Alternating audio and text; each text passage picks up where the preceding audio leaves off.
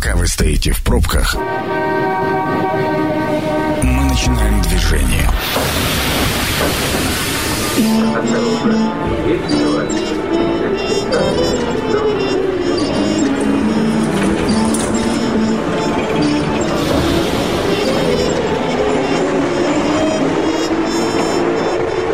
Метро. Главные темы Красноярска. Добрый вечер, Красноярск. Это программа «Метро». Прежде чем мы перейдем к теме нашей сегодняшней программы, хотелось бы напомнить о том, что партнер программы «Метро» на этой неделе – официальный дилер BMW «Элит Авто». Ну, а теперь еще раз полноценно здравствуйте. 18.12 в Красноярске. Сергей Васильев у микрофона. И сегодня мы будем, как я уже говорил в анонсе, возвращаемся мы к эпохальному посланию нашего президента к Федеральному собранию, которое было совсем недавно, и к тому самому скачку экономики, который наша страна должна совершить в ближайшее время, по словам президента, все предпосылки есть. Основной упор делается на значит, э, на инвестпроекты и, э, соответственно, на помощь малому и среднему бизнесу. А, об этом сегодня будем говорить с нашими гостями.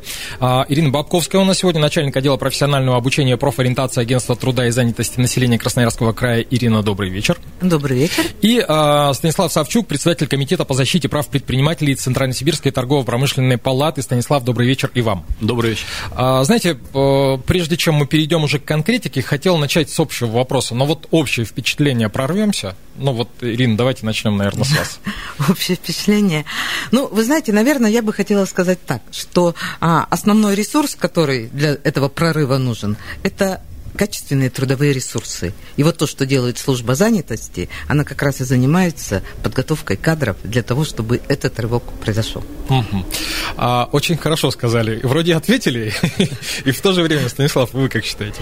Мы лично были уже готовы вот-вот прорваться, а тут неожиданно такое еще послание к нам в помощь. Поэтому ну, то есть прорв... получится. Прорвемся однозначно. Ну, а, тогда давайте, наверное, начнем уже конкретизировать. Э, дело в том, что, как я уже говорил, большая ставка делается на национальные проекты, и в прошлом году стартовала программа реализации.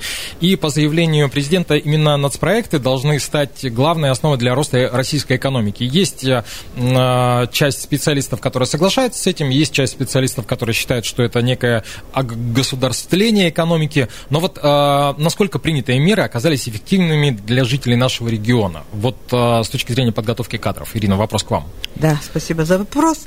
А, сразу немножко так как бы вводную сделаю, да, Давайте. Э, что служба занятости, она является а, участником а, реализации национального проекта «Демография». В рамках этого проекта есть федеральный и региональный проект «Старшее поколение», и основное мероприятие, которое реализуется при поддержке службы занятости, это профессиональное обучение и дополнительное профессиональное образование лиц предпенсионного возраста. Угу. Вы знаете, что в прошлом году а, была объявлена эта пенсионная реформа, и для того, чтобы поддержать э, граждан старшего поколения, собственно говоря, это вот одно из таких вот действий, которое было направлено на, именно вот на эту категорию, на их компетенции, то, что требуется работодателям. Угу. Но э, вот смотрите, я понимаю, что мы обучаем предпенсионеров, э, что у нас и для э, теперь и расширенная программа, и для людей уже вышедших на пенсию есть обучающие программы, и для э, мам, которые сидят в декрете.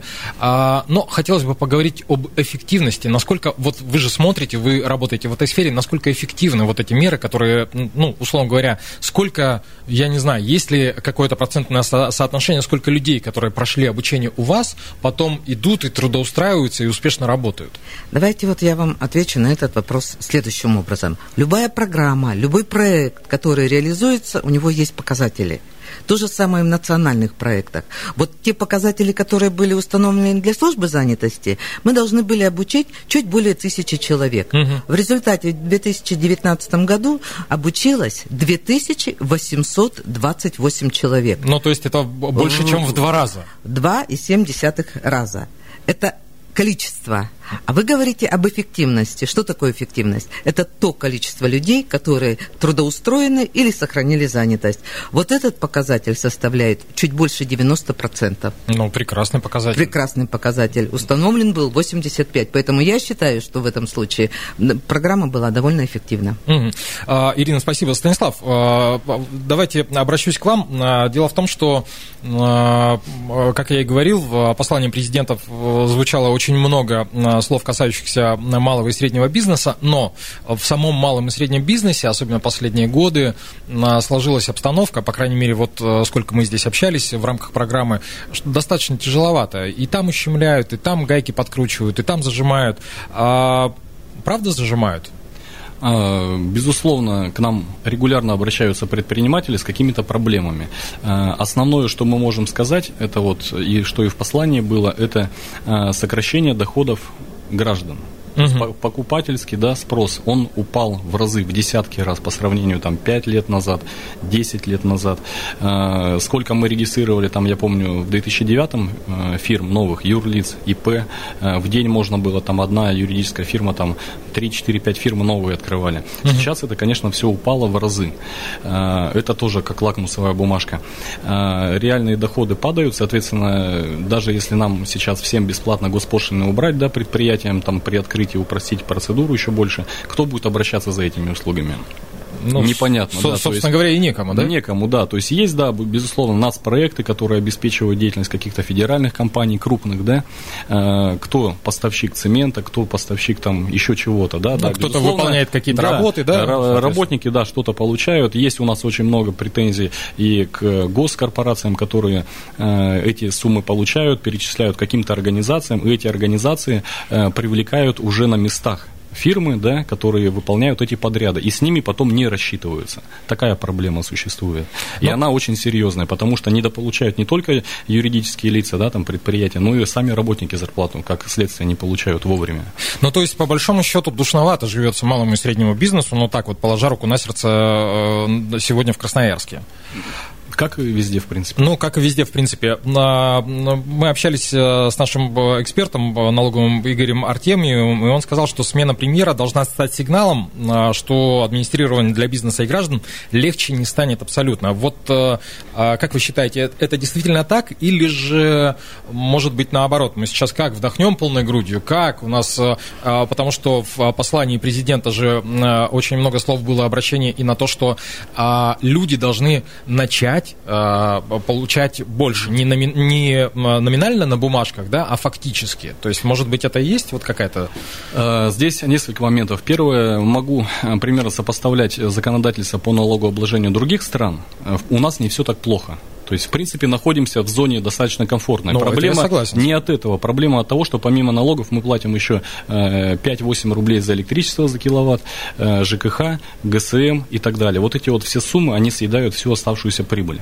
Это первый момент, который вот э, надо учитывать. Второй момент, это, ну, в послании было сказано то, что налоговая система, ближайшие там условия, да, основные меняться в ближайшие 6 лет не планируются. Это тоже есть плюс, но минус есть какой? То, что если брать Красноярский край, на сегодняшний день, вот я на сайте сегодня вот выезжал, смотрел, порядка 106 тысяч э, предприятий мелкого э, среднего бизнеса зарегистрировано на территории края. Из них 100, э, там, 2 тысячи предприятий – это микропредприятия, то есть до 15 человек, и львиная доля этих предприятий, они находятся на системе ЕНВД та, тот угу. налог, который платится здесь, на территориях, да, местный налог, пополняющий местный бюджет. С 1 э, января 2021 года, то есть в конце этого года, этот налог будет отменен по всей стране. Соответственно, э, этот упрощенный спецрежим, э, он самый распространенный. Ну, то есть для, для микро. Вот. Да, для микропредприятий. Крупные предприятия здесь не пострадают. Мелким что нужно сделать? Либо уйти на второй спецрежим, УСН, упрощенная система налогообложения, либо автоматом эти фирмы все перейдут на общий учет. Это НДС, уплата всех налогов на имущество и так далее. УСН, если мы переходим, да, вот какой-то киоск берем в сельской местности, 4 квадратных метра они занимают, стоят, работают, платят ЕНВД, суммы небольшие, там 500 рублей в месяц. Будут платить даже если 6% на УСН, эта сумма будет в раз 10-40, мы просчитывали, увеличено налогообложение в месяц. А, соответственно... Что-то, что знаете, после ваших слов засомневался я в начальной фразе, что теперь теперь-то уж точно э, прорвемся. Несколько путей решения. Ага. Он самый простой, он на поверхности. Налоговый кодекс, который нам э, дает раскрытие да, вот этих спецрежимов да, налогообложения упрощенных для мелкого бизнеса, он предусматривает решение местной власти, да, то есть субъекта Российской Федерации, снижение даже этих ставок, то есть 6% можно превратить, согласно налогового кодекса, по решению ЗАГС Собрания э, до 1%, угу. а 15% по УСН именно от прибыли до, э, там, в два раза можно ее сократить. Поэтому над этим законом сейчас работа активно ведется общественными организациями, торгово-промышленной палатой, опорой России, э, в ЗАГС собрании эта работа ведется. Он, этот закон у нас был в 2015 году, он по непонятным причинам был отменен. Вот. Поэтому, вот разговаривая с предприятиями, со многими, они регистрируются там кто в Тюмени, кто в Хакасии даже, у которой есть этот закон. У нас его, к сожалению, пока нету. Но работа эта ведется. Поэтому вот в этой части, в этом э, году он будет, он должен быть принят. Это вот основное такое хорошее. Ну, давайте будем ждать, что что-то хорошее будет, потому, потому что прям, ну, действительно, не очень какая-то позитивная картина складывается. Ирина, поговорим о, о хорошем с вами, потому что в части нас проектов здесь как-то попроще. А один из моментов, а, на котором заострил внимание президент, а, это бюрократические проволочки а, в области реализации нацпроектов, что деньги доходят поздно, и поэтому там реализация начинается с запозданием, что бюджет сваливается неравномерно и под конец года. Вы в своей работе вообще, вам доводилось сталкиваться с бюрократией, ну, кое в нашем государстве, как и везде, впрочем, много? Ну, что касается денег, э, у нас, э, я так скажу откровенно, у нас э, проблем нету проблем относительно денег проблем угу. нет. То есть деньги доводятся своевременно. И скажу еще, наверное, такую фразу, что э, если мы заказали, ну, условно, какую-то сумму, и нам ее не хватило, дозаказываем, приходит буквально сразу. То есть вопросов здесь в плане финансирования мы не испытываем. А вы не испытываете как ведомство э, вообще в целом по стране или потому что в Красноярске у нас Нет, это служба система? занятости. Я имею в виду в той части, которая касается нацпроектов, о котором я сказала. Ну да. Вот, мы в прошлом году были только участником одного вот этого. По демографии. По демографии нацпроекты, в частности, старшее поколение и, в частности, мероприятия по обучению граждан. За весь нацпроект я, конечно, говорить не буду. Угу. Ну, а вот что касается э, перспективы грядущего года. А к этому у нас проекту у вас еще что-то добавляется? Вы что-то берете? А да. вот давайте поговорим Давайте об этом. поговорим. Э, в этом году у нас добавляется еще один проект федеральный проект, он, соответственно, и будет региональным проектом, он будет также в рамках национального проекта «Демография», и добавляется еще одно мероприятие, и тоже оно профессиональное обучение и дополнительное профессиональное образование. Но категория будет женщины, находящиеся в отпуске по уходу за ребенком до достижения им возраста трех лет, а также женщины, которые имеют детей в возрасте до 7 лет, но не состоящие в трудовых отношениях. Ну и, соответственно, они должны обратиться обращаться в органы службы занятости. Это как бы один момент. Что касается старшего поколения, расширяется категория граждан, которые могут участвовать в проекте. В прошлом году были лица предпенсионного возраста, угу. то есть это граждане за 5 лет до наступления возраста а, выхода на страховую пенсию ну или, так скажем, получение страховой пенсии по старости. В этом году категория расширяется, и это уже лица 50 лет и старше. И независимо от того, на пенсии человек, не на пенсии человек, то есть он может пройти это обучение. Ну, то есть, вот по, по сути, смотрите, э, смодулируем ситуацию, да, я, условно говоря, через какое-то время совершенно спокойно могу к вам обратиться для того, для того чтобы, работая здесь uh-huh. у себя на радиостанции, могу обратиться к вам для того, чтобы получить какую-то еще дополнительную профессию. Так Если вы достигли 50 лет. Ну, я же сказал, через какое-то время. Я же так, я же так завуалировано. А что касается профессии и специальностей, на кого можно ну, обучиться, кем можно стать благодаря э, дополнительному ну, обучению? Ну, вот давайте так. Вот 80% всех граждан, которые у нас проходили обучение, это занятые граждане. И поэтому здесь, конечно, для занятых граждан очень важно здесь или переподготовка, или повышение квалификации в соответствии с теми потребностями, которые есть у работодателя. Угу. И поэтому здесь, конечно, в основном они диктуют, пока, э, ну, какое обучение необходимо пройти. Ну, как правило, это краткосрочное обучение, оно не длительное, а, ну, так скажем, от 70 72 часов до полутора-двух месяцев. Вот так. Ну, 72 часа, это, я так понимаю, как ну, раз о повышении квалификации. Это повышение квалификации, да. Э, и переподготовка это с 250 часов. То есть это вот такие вот нормы. Примеры э, обучения, они очень интересные. Я вот хочу, я имею в виду программ, по которым проходили обучение. Ну, вот мне очень понравилась программа, по которой проходили обучение а, работники организации ИСС, угу. железногорские. Они проходили обучение навыки эффективного управления высокотехнологичным бережливым производством. Вот, вот давайте я предлагаю именно с, к этому вопросу вернуться сразу после а, небольшой рекламной паузы и информации из дорог города, но перед этим я напомню, что партнер программы «Метро» на этой неделе – официальный дилер BMW «Элит Авто». Это программа «Метро». Авторитетно о Красноярске. Возвращаемся в нашу подземку. Еще раз напомню, Сергей Васильев здесь в студии у микрофона. А, сегодня мы говорим о необходимости и возможностях а, совершить качественный рывок в развитии экономики. А, то, о чем говорил наш президент на ежегодном послании Федеральному собранию. Сегодня в гостях у нас Ирина Бабковская, начальник отдела профессионального обучения и профориентации Агентства труда и занятости населения Красноярского края. Ирина, еще раз добрый вечер вам. И Станислав Савчук, председатель Комитета по защите прав предпринимателей Центрально-Сибирской торгово-промышленной палаты. Станислав, и вам тоже добрый вечер. А, остановились мы э, как раз на очень ярком примере о том, какими программами пользуются люди в, в результате переподготовки. Да? И это была программ, а, программа, где ИСС, сотрудники ИСС э, занимались тем, что обучались бережливому Производство. Производство. Вот что это такое бережливое производство? Ну, мне, наверное, сложно сказать, что это такое бережливое производство. Это технологии, видимо, какие-то, которых управленческие кадры обучали, потому что это, ну, об этом же тоже президент говорит, что нужно бережливому производству обучаться. Но это был такой яркий, скажем, пример. Наверное, я приведу более обыденные примеры, которые понятны, да, будут. Угу.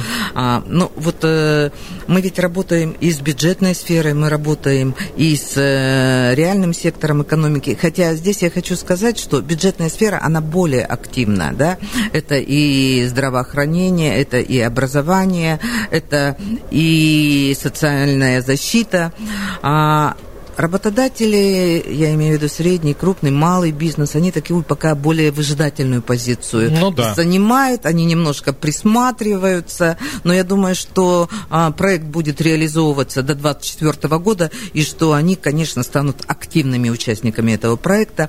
Что касается вот то, что я сказала, бюджетная сфера, угу. средний медицинский персонал, значительное количество людей обучили, библиотекари обучаем, то есть повышение квалификации. Мы же понимаем, что сейчас и современные технологии какие-то новые там, а, обучаем бухгалтеров, ведь э, повышение квалификации и новые вот компьютерные программы, их же нужно хорошо освоить, ну, да? конечно. Много обучается людей по управлению персоналом. И еще одна очень важная тема, которую тоже, это вот лесники хорошо ее подхватили и отдельные работодатели, это а, для того, чтобы обучить людей требованиям профессиональных стандартов, то есть как подойти к этому вопросу и не э, само обучение, чтобы подвести человека э, под требования квалификации по профстандарту, а как управленцы, я имею в виду управление, э, кадровики должны организовать у себя эту работу. Поэтому это очень важные моменты, и очень приятно, что отрасль лесная, они подошли так системно и практически по всему Красноярскому краю обучили вот в лесничествах людей, которые будут заниматься этим ну, в ближайшее время. Слушайте, я вот э, разговариваю разговариваю с вами, у меня создается ну, какое-то стойкое ощущение, что мы где-то когда-то это уже проходили, когда мы а, создавали кадры, наращивали там а, профориентацию, пытались воспитать свои, ну, вот, выстроить рабочие процессы, там, создать бизнес и так далее, и так далее, и так далее. А, просто я, честно, иногда не понимаю, почему мы снова и снова оказываемся в этой же точке. Можно я скажу так, что, ну, наверное, непрерывность образования – это ну, же самый главный момент. Ну, да. Мы же всегда об этом говорим, что человек, он должен быть готов всегда а, а, быть готовым обучаться. Ну, в соответствии с тем, как, да, какие вызовы. То есть какая идет, э, какой идет заказ, он должен обучаться. Даже не в дело не в обучении, а в его готовности и в мотивации. Угу. Я бы, наверное, так сказала. Согласен. Станислав, давайте перейдем к малому и среднему бизнесу, а то что-то как-то на не очень позитивной ноте мы с вами перед этим закончили. А что происходит э, сейчас с малым и средним бизнесом, мы немножко разобрались, да, но вот э, что касается послания, опять же, президента к федеральному собранию, да, и а, инвестиций в области области малого и среднего бизнеса. Чего ожидаем-то? В послании это и было как раз указано, да, что нужно каждый год прибавлять плюс 5% инвестиций. Э, нам бы что хотелось здесь, вот, в Красноярске? Давайте поговорим. Э, что, да, есть, мы там слышим, там Китай трубу куда-то тянет, кто-то там что-то строит, Сбербанк что-то построил, но мы забыли о своих предпринимателях, да, о своих э, граждан, у которых тоже есть средства, достаточно хорошие средства, и на территории города Красноярска, Красноярского края, там территории территории берем, там Мачинск, Назарова и так далее. Есть много разных проектов. А, Теплые остановки, угу. туалеты, а, не знаю, много там различных э, программ каких-то, да, которые там детские сады не хватает. А, все на, на все это, если тратить бюджет, то бюджета действительно не будет хватать при... Но его никогда не хватит. Его никогда не хватит. На эти средства, вот мы много общались с предпринимателями даже, да, по теплым туалетам, по теплым остановкам предприниматели готовы брать на себя. То есть это называется частно-государственное, частно-муниципальное партнерство. А, со стороны администрации предоставляются какие-то помещения безвозмездно, угу. какие-то земельные участки, а предприниматель, он вкладывает свои средства, и уже в рамках этой программы, во-первых, он свои средства вкладывает, не бюджетные, во-вторых, он э, понимает, во что он вкладывает, у него есть четкая программа, э, государство гарантирует ему какие-то риски, какие-то объемы, да, компенсирует. Ну, то есть Если здесь это... он в роли хозяина да, выступает. И, соответственно, этот объект потом переходит либо в собственность, либо передается в администрацию через какое-то время. То есть предприниматель зарабатывает согласно контракта какой-то период. А у нас на сегодняшний день предприниматели не знают, куда эти средства вложить, боятся, кто-то в банк вкладывает под 5%, кто-то недвижимость какую-то покупает. То есть нужно реанимировать местные элиты, местный бизнес и э, говорить конкретные программы государственные, муниципальные. Тогда бизнес будет вкладывать в это средства, активно в этом участвовать и торгово-промышленная палата вот эти все процессы проводит. Обращайтесь, приходите, мы бесплатно предоставляем эту информацию, какие есть варианты взаимодействия с муниципальной властью, да, даже в сельсоветах каких-то, да, угу. по детским садам очень активно сейчас. Э, в послании было сказано, да, есть 77 тысяч мест э, как-то организованных, да, на сегодняшний день неполноценно. Было сказано, надо там через год, через два, чтобы было 170 мест. Как это организовать? Бюджетными средствами вряд ли мы это вообще успеем. Только за счет частных инвестиций, и это нормальная практика. Ну вот, смотрите, понятно, что нужно реанимировать. Это ну, ну как бы понятно. А, у меня два вопроса. Во-первых, есть ли у вас в памяти какой-то пример, а, ну, там, в других странах, а, сколько составляет, ну, вот в общем пироге, да, доля малого и среднего бизнеса, ну, там, в ВВП. А, а во-вторых, а как реанимировать? Как э, людей заставить, ну или не заставить, а убедить в том, что действительно нужно вкладывать деньги и вас не обманут государство партнер в данном случае? Как это сделать? В, по, на сегодняшний день у нас это порядка 20% ВВП, uh-huh. да, то есть uh-huh. МСП составляет а, доля. Ее планируют увеличить там, на, до 25%. Это по стране? А, это по стране. А в крае? В целом. В крае примерно такая же средняя картина, порядка 20%. Uh-huh. А, предприятия, я уже сказал, там порядка 107 тысяч, 107 тысяч предприятий малого среднего бизнеса. А, что касаемо, допустим, Европы, то там доля несколько э, больше больше составляет. Ну, несколько это сколько? Там 30%, ну, 40%? До 45%. До 45% да. малый и средний бизнес. Малый и средний бизнес. Угу. Достаточно развитые предприятия. У нас среднесписочная там идет э, по микробизнесу, это до 15 человек, да, среднесписочная. У них э, эти цифры немножко больше. Что касается Красноярского края, то на сегодняшний день основной проблемой является это заемные средства, выдаются под большие проценты угу. и отсутствие от э, каких-то конкретных программ э, для вложения этих средств. То есть э, период, на который выдается кредит под какой-то процент, он иногда по суммам не соответствует именно какому-то бизнес-проекту. Mm-hmm. То есть бизнес-проект занимает отбивку этих сумм гораздо больше, нежели вот... Ну, то есть он схлопывается, да. схлапывается за счет того, что он отрабатывает сам себя, точнее, кредит на себя, а не а сам себя. Да, и плюс еще отсутствие каких-то финансов свободных у населения. То есть оно вот все навалилось такой кучей. И поэтому здесь только государство путем вот расширения нацпроектов каких-то, да, это как э, в советское время там госзаказ, да, угу. прототип такой. Ну да. Ну, вот, поэтому его надо расширять, э, обращ... привлекать, э, давать нормальный законный доступ, открытый доступ вот этих мелких предприятий к госзакупкам, к торгам, потому что туда, опять же, допускаются, ну, по закону все допускаются, но по факту мы но, знаем. Но ситуации. по закону. Да, по факту там участвует определенный круг лиц. Поэтому здесь нужно, чтобы антимонопольный орган более работал открыто. Ну и сами предприниматели появлялись более активно красноярские, потому что много есть сайтов, э, мы заходим в интернет, да, в правительстве много программ на сегодняшний день Красноярского края по э, фер... крестьянско-фермерским хозяйствам, много грантов выдается, много э, грантов президентских для социально ориентированных предприятий. Если статистику смотреть, то по России несколько субъектов, там они в лидерах идут. Красноярский край, я бы не сказал, что очень большая инициатива идет от местных предпринимателей. А, я предлагаю поговорить об этом а, прямо сейчас. Давайте узнаем. А, сегодня наш корреспондент спрашивал у наших слушателей, у наших горожан, что на их взгляд мешает российской экономике совершить вот тот самый качественный прорыв. Станция народная. Что говорят красноярцы? Наверное, желание. Мне папа, бабушки рассказывали, какой был скачок после войны. То есть людям хотелось жить лучше. Нужно поднимать производство. Как это сделать? Но только путем принятия серьезных решений, финансирования. А это, конечно, правительство должно все решать. Ну, не знаю. Ничего не мешает. Ну, значит, этого не надо сейчас. Если бы у нас меньше воровали, вверху сидящие, я думаю, было бы все по-другому. Ну, мне кажется, мы в лидерах. Вроде все, движемся вперед вперед, вперед и в правильном направлении. Вроде все хорошо, я не вижу никаких проблем. Я даже не знаю, что мешает экономике. Не могу ответить на ваш вопрос. Российской экономике надо себе, в Россию оставлять, с собой делиться. А остальным не надо давать. Продаем налево и направо. Страну раз продаем, короче. Это надо больше к политикам. Мы приземленные люди к земле, к городу. И как-то живем, ну, не теми масштабами, как, вот, как политики, экономисты и так далее. Это программа «Метро».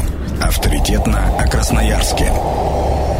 Ну вот, э, на мой взгляд, два ключевых мнения прозвучало. Правительство должно решать. Это одна позиция. И вторая позиция – воруют. А, давайте прокомментируем, Ринг. Как считаете вы, это так ли все на самом деле? Правительство ли должно решать? Или все-таки люди должны проявлять инициативу и захотеть, чтобы в стране, где они живут, было жить лучше? Ну, что касается правительства, оно решает, да, но мы как чиновники эти решения выполняем, и поэтому вот э, если говорить о нацпроектах, то, ну, наверное, наверное, все-таки здесь позиция, которая касается, я имею в виду кадровая, она, наверное, все-таки правильная. А, что касается, а, ну, что людей там заставлять или еще что-то, их убеждать надо. Человеку надо объяснять, человеку надо разговаривать. И ну не только человеку, но и работодателю, что ему тоже это надо. Ведь, понимаете, ведь вот то, что происходит с нас проектами, это касается не только э, граждан, это ведь и государственная поддержка работодателя для того, чтобы он мог сдвинуть ту экономику, о которой вы говорите. Угу. А, Станислав, а ваше мнение каково? А, мнение такое, то, что нужно обращать внимание на мелкие предприятия более власти, да, и быть в диалоге. Предпри... Предпринимателям нужно проявлять свою активность. Э, вот, э, допустим, несколько моментов, да, с временными павильонами, которые вот на территории города Красноярска под универсиаду сносили массово, да.